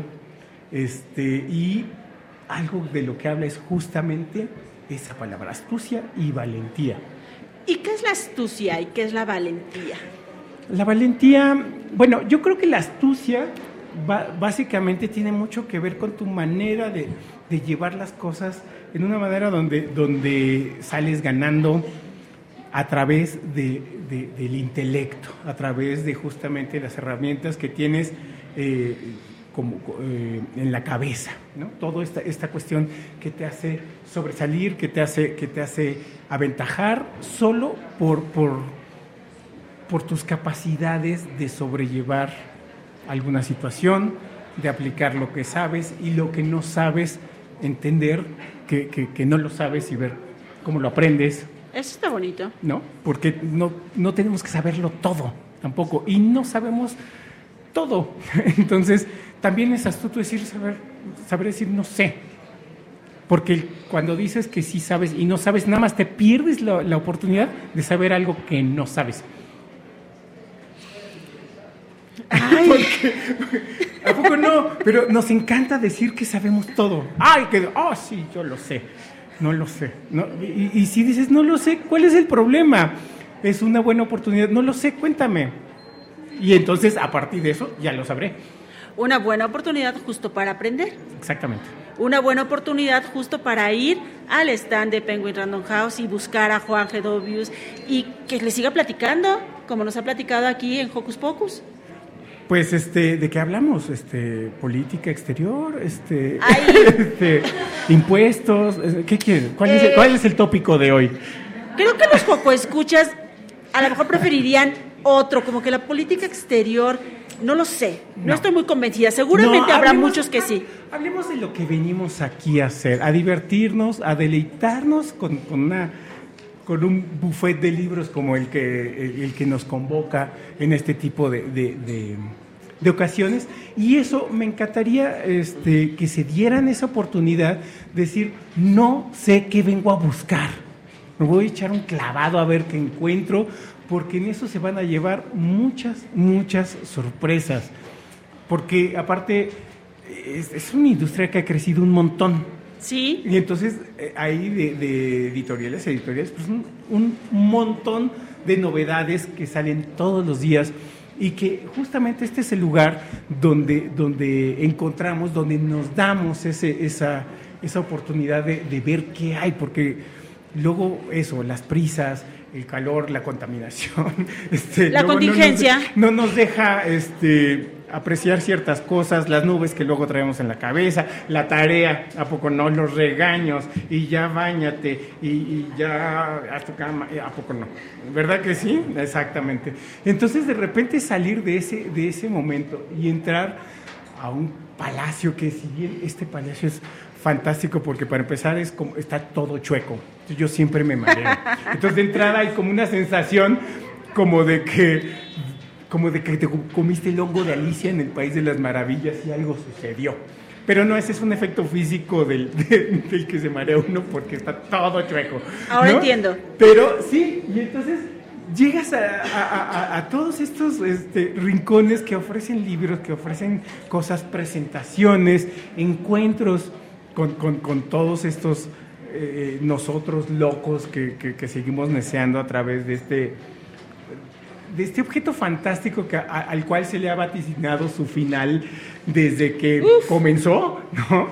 Y curiosamente ahí sigue alimentándonos, sigue, sigue eh, dándonos de qué hablar, sigue eh, fascinándonos, sigue, eh, sobre todo eso, alimentando nuestra curiosidad, nuestro intelecto, nuestro acervo. Es muy triste saber solo lo que s- tienes que saber para actuar el día al día. Por eso, vengan, vengan todos ustedes, como ya nos dijo Juan, vengan a este safari de libros. Es un safari libros. sí. Vengan a este safari de libros, que es la Feria Internacional del Libro en el Palacio de Minería. Y muchas gracias. Muchas gracias por habernos acompañado el día de hoy en Hocus Pocus. Muchas gracias a todos los que nos están escuchando y aquí a las personitas que nos están acompañando presencialmente. Y eh, nos despedimos de esta entrevista. Nos despedimos, vamos con música. Los que ya llegaron, no se vayan porque tenemos sorpresas para ustedes después de nuestra siguiente entrevista. Muchas gracias, vamos con música. Hola Joco Escuchas, soy Isis Sarmiento y aprovechando que hoy Hocus Pocus está transmitiendo desde la Feria Internacional del Libro del Palacio de Minería, queremos invitarlos a participar en algunas de las actividades que la feria ha preparado especialmente para ustedes. Después de nuestro programa a las 11 horas, les invitamos a ir al salón de talleres para participar en el taller Separadores. Si ya tienen algunos libros que les gustan, hagamos un separador para que no se pierda ni un detalle de la diversión. A las 12 horas, en el centro de lectura, el libro club Leyendo Ando les trae la lectura en voz alta de El cuento vacío. Ven y disfruta de esta increíble historia. A las 14 horas, en el salón de talleres, hay una actividad llamada Ocupando el espacio público. ¿La calle es nuestra? Para niños y niñas de 6 a 12 años. Así que ven y descubre cosas fascinantes sobre cómo movernos en el mundo. A las 15 horas en el Salón de la Academia de Ingeniería, Mario Iván Martínez y Juan G. Dobius presentarán su libro Colección Biografías de Artistas para Niños y Niñas. Y después, a las 16 horas, estarán firmando estos libros en el Salón de Firmas. No se pierdan la oportunidad de conocerlos. Continuando con las actividades de las 16 horas, el centro de lectura se llena de teatro, porque el grupo de formación artística Semilleros Creativos nos trae una divertidísima obra de títeres. De las 17 a las 18.30 horas, en el Salón de Talleres, Diana Leticia Mújica e Irving Ernesto Rubio impartirán el taller Humanos Creando Dioses, para los no tan peques de 8 a 14 años.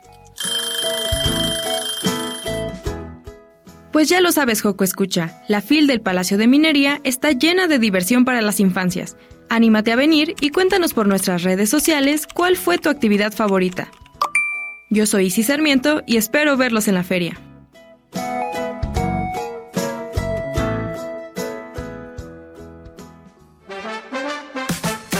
Hocus Pocus, desde la Feria Internacional del Libro del Palacio de Minería.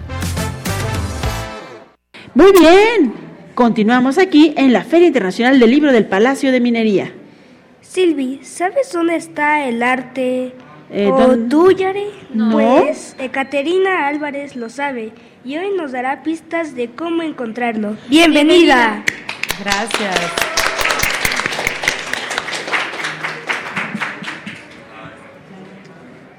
Mm, ¿Nos puedes decir por qué el arte mueve la colita? Ay, ¿cómo fue eso? ¿Qué será que el arte es, que es eh, el arte que dice que es en la portada, es un perro. Es un perro escuincle, por eso mueve la colita. Le gusta que le hagan cosquillas en la pancita y le brillan los ojitos cuando Ota lo está buscando. Este, pues, ¿por qué se llama arte? Es un nombre como que no tan común, diría. Se llama arte porque lo que, que yo quería era que los niños y las niñas em, se acercaran, se aproximaran al arte desde el juego. Entonces quería generar justamente un juego de, de palabras en el título de mi libro y em, arte es como le dice Arte se llama, el, mi el perro Xoloescuincle, protagonista de esta historia, se llama Artemio. Y Ota le dice arte de cariño. Y yo quería justamente que ese juego de palabras, que está en el título del libro, fuera el juego de palabras a partir del cual Ota le preguntara a todas las personas que trabajan en los museos de esta ciudad dónde está arte, pero ella se refiere al perro. Y esas personas entonces responderían qué significa, bueno, responden en toda esta aventura interminable qué es el arte para ellos. Y como resumido, ¿cuál es la historia de arte? ¿Del libro? Sí. Pues mira, justamente se trata una mañana a Ota, Ota y Artemio son dos amigos. Ota tiene más o menos como o- eh, 11 o 12 años y Artemio es su perro Xoloescuincle. Ellos juegan a buscar el tesoro de huesos. Y, esa ma- y les gusta mucho ir todas las mañanas a la explanada del Museo de Antropología a, em, a tirar la carnaza y que Artemio la, recoja y a buscar pistas para encontrar el tesoro de huesos. Pero esa mañana justamente estaba entrando una procesión de perros, eh, de cholos, de piezas de cholos al Museo de Antropología y de perritos de Colima. Entonces, Artemio se sintió identificado, los vio pasar y de pronto, hipnotizado, se fue detrás de ellos, los guiados por unos conservadores y se perdió en las salas del Museo de Antropología. Empezó a ver otras piezas que le llamaron la atención, pero sobre todo encontró un hueso gigante adentro de una vitrina y salivaba cuando lo veía. Entonces, a partir de ahí, Ota, que lo pierde, de pronto voltea, le tira la carnaza, ve que Artemio no está y empieza a buscarlo y empieza a preguntar dónde está su perro. Y entonces se ve en la necesidad de entrar a una de las salas del museo y preguntar por arte. Y una de las primeras personas con las que interactúa Ota es con un vigilante, un custodio, que está vigilando la gran Coatlicue. Y a él es al primero que le pregunta, oiga señor, ¿usted de casualidad no ha visto arte? Y entonces el señor le responde, pero si niña, el arte es lo más alto del espíritu, lo tienes frente a ti, es una... eh, es una colosal belleza monstruosa. Es, es justamente esta parte de la ilustración del libro, donde empieza entonces la aventura y la persecución y el juego, porque entonces a partir de aquí Ota empieza a perseguir a Arte y la única pista que tiene Ota para encontrar a Arte es que Arte está eh, en busca del tesoro de huesos, es el objetivo de los dos, que Arte, que Artemio es un sinvergüenza travieso que quiere encontrar el tesoro de huesos, pero también es muy hambriento y muy juguetón y va detrás de todos los estímulos primeros que, ten- que tiene y ese día Artemio le da mucha hambre. Entonces empieza, justamente aquí empieza la aventura y del Museo de Antropología, Ota va a buscarlo, Artemio se va al castillo de Chapultepec, después baja a, justamente aquí a, a, a Bellas Artes, eh, al Munal, que lo tenemos justo enfrente, eh, al Franz Mayer, eh, y va a terminar, van a terminar en el Museo eh, Universitario de Arte Contemporáneo, el MUAC, que es el museo donde Nuestro yo trabajo. museo. Nuestro museo. en el Centro Cultural Universitario. Bueno, más de Eka que de nosotros. sí. Y bueno, ahí es donde va. No les voy a contar el final para que lean la historia, porque es una historia muy divertida y porque lo divertido de esta historia es que tiene muchas lecturas. La más divertida es la de la aventura, de Ota buscando a Artemio y justamente jugando y desde el juego se va acercando y aproximando a estas salas de los museos y estas piezas y estas obras que ella no conocía y ella empieza a entender qué relación tiene con el arte a partir justamente de esta persecución. Ahora, lo más importante es encontrar el tesoro de huesos y Artemio, pero también es un viaje de descubrimiento porque ella entiende su relación con el arte, pero también hay un diálogo interior y entiende, entiende, entiende su relación con también con las historias que le cuentan las abuelas y los abuelos, con las historias que le cuenta su mamá en la noche, acomoda su memoria, ella está obsesionada con las leyendas de los volcanes y todas esas historias y toda esa fantasía y todo ese mundo interior que tiene esta niña lo empieza a relacionar con los lugares que va conociendo persiguiendo al perro, que a quien finalmente eh, ustedes lean si lo va a encontrar o no. Ay, eso está súper emocionante. ¿Por qué es como un cholescuincle, un cholescuincle que se llame arte? Artem. Porque escogimos un Xoloescuincle porque es un perro que es, es muy simbólico, bueno, tiene mucho significado para nuestra cultura mexicana porque sus simbolismos, eh, sobre todo el que, de que es un perro guía, eh, eran, fueron como la- los motivos este, para, para escogerlo, para escoger, este, para escoger que fuera un Xoloescuincle en específico porque por supuesto el, recorrido es por los museos y porque queremos hacer un recorrido del arte en México, pero sin que, o sea, que, que fuera divertido, ¿no? Que ustedes entendieran, digamos que las etapas o los periodos, ¿no? De la, del arte prehispánico, virreinal, moderno, contemporáneo, pero sin tirarles, sino de- desde un lugar muy intuitivo, ¿no? Sin que los ni- niños y niñas, que ustedes no sintieran que yo les estaba enseñando, en una clase enseñándoles en el periodo, no, no, yo quería contarles una historia y entregarles información sin que, bueno, que si llega a quedarse en sus en sus mentes, ya, yo ya gané. Bueno, yo creo Algo. que ganaste tú y ganamos todos. ¿En dónde podemos encontrar el libro? El libro lo puedo encontrar aquí en la feria. ¡Eh! ¿Tome nota? En bueno, salió con el sello de Alfaguara Niños en todos los puntos de venta, ¿no? De las librerías comerciales y también en internet, bueno, a través de las plataformas de internet también comerciales, ¿no? Eh, de- no, sé, no sé si decir que Amazon y todas estas. Las que haya. Y Eka, así como ella le dice arte de cariño a Artemio, nosotros le decimos Eka de cariño a Caterina. Cuéntanos de la presentación que se va a llevar a cabo la próxima semana. Yo estoy muy emocionada porque este domingo que entra, el domingo, este domingo 3 de marzo a las 3 de la tarde, me va, va a presentar mi libro, eh, bueno, dos personas muy importantes, sobre todo porque, bueno, a una de, uno de- los admiro mucho y sobre todo ve, ve que un gran autor de libros, a, de quien, a quien yo sigo y mis hijos también, Benito Taibo, presentará mi libro. Nuestro las- director. Ajá, a las 3 de la tarde. Y bueno, eh, y Cecilia de Tavira, una de las, de las personas con las que yo tuve la idea de hacer este libro. Eka, muchísimas gracias por venir con nosotros a Hocus Pocus. Gracias por darte la oportunidad de venir una semana antes de tu presentación. Vamos a estar bien complacidos y todos vamos a venir a esa presentación que está maravillosa. Muchas gracias. Vayan ustedes también, busquen a arte porque se van a encontrar con una historia maravillosa. Muchas gracias, Eka. Gracias, gracias a ustedes. Muy bien, y ahora Ricky tiene para nosotros, va a invitar. Bueno, queremos invitar a pasar a todos los niños que se encuentran aquí con nosotros a participar en unas dinámicas. Muy bien, va, pasen, pasen, pasen porque estamos sobre tiempo, chicos. Bueno, ¿alguno de ustedes nos quisiera compartir cómo ha sido su experiencia aquí en la Feria Internacional del Libro de Minería eh, para ganarse un libro de Planeta? Uno por uno, vengan. Apenas empiezo a venir acá, mis papás me acaban de traer y, com- y me empieza a gustar la feria. ¿Cómo te llamas y cuántos años tienes y de dónde vienes?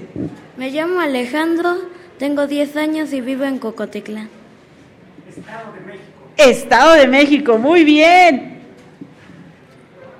Bueno, eh, ¿te gustaría ganarte un libro de Planeta? Sí. Ahorita nuestra producción te lo va a dar y luego aquí tenemos a...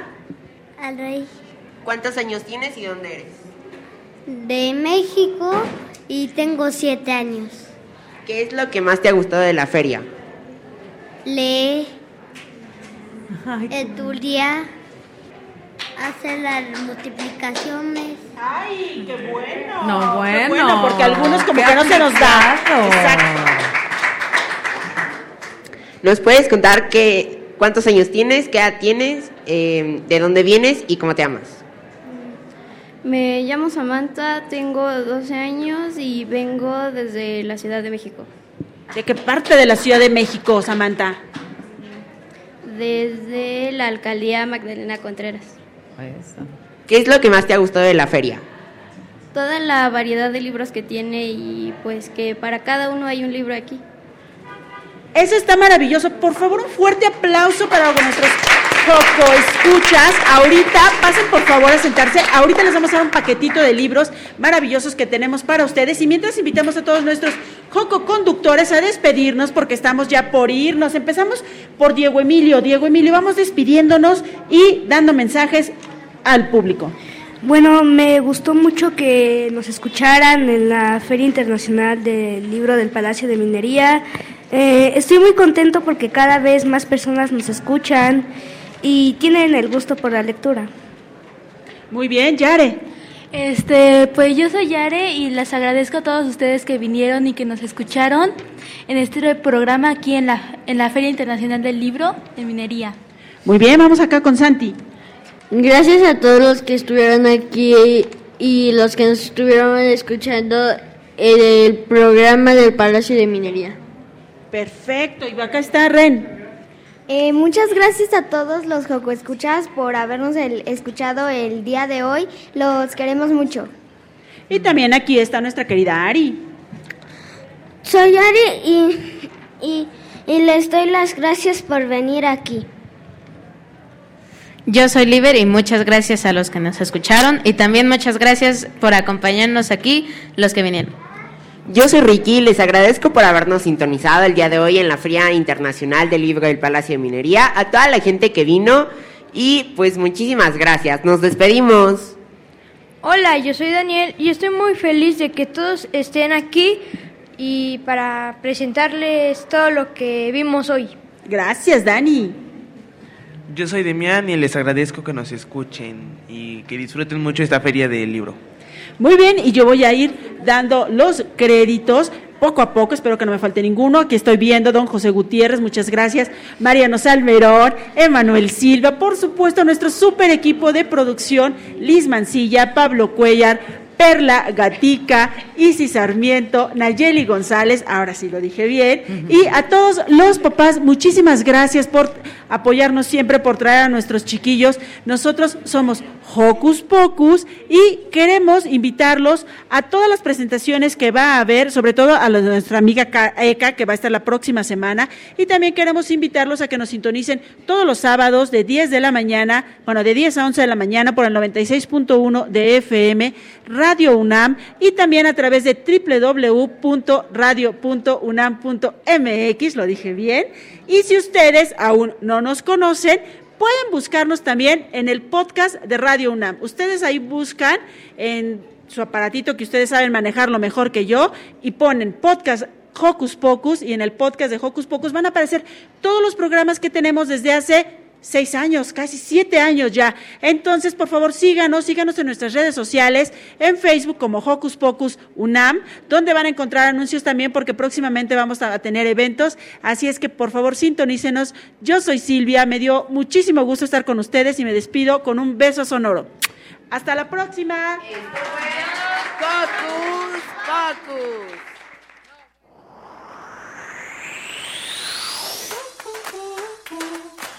La Feria Internacional del Libro del Palacio de Minería 2024 se despide de ustedes.